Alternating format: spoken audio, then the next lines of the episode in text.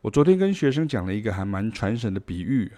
我问大家有看过街头艺人有一种是很会折气球，可以很神奇的把气球折成、转成、凹成各种形状，小朋友们往往拍手叫好的吗？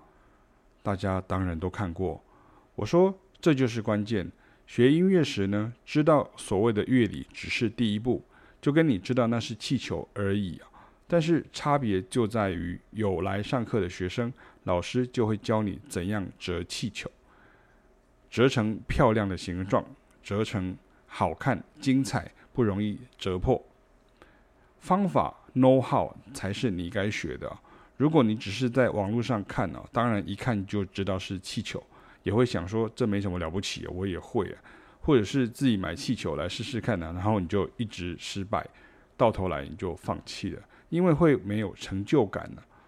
但是。定期上课就是老师带着你进步，同学跟你一起进步，然后你自己一段时间后就发现自己进步了，而不是你原来想象的那样哦。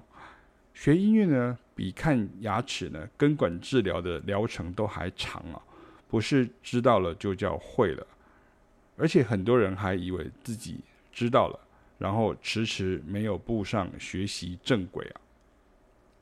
学音乐不是科学小飞侠一按手表就变身了，或者是仙女棒一挥啊就变成穿着玻璃鞋的灰姑娘，就跟折气球的达人一样啊，他折破了气球呢，绝对比折好的多。